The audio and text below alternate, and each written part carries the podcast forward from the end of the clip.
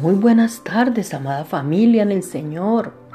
Los saludamos con mi esposo y deseamos de corazón mucha bendición en sus vidas. Los amamos donde quiera que se encuentren.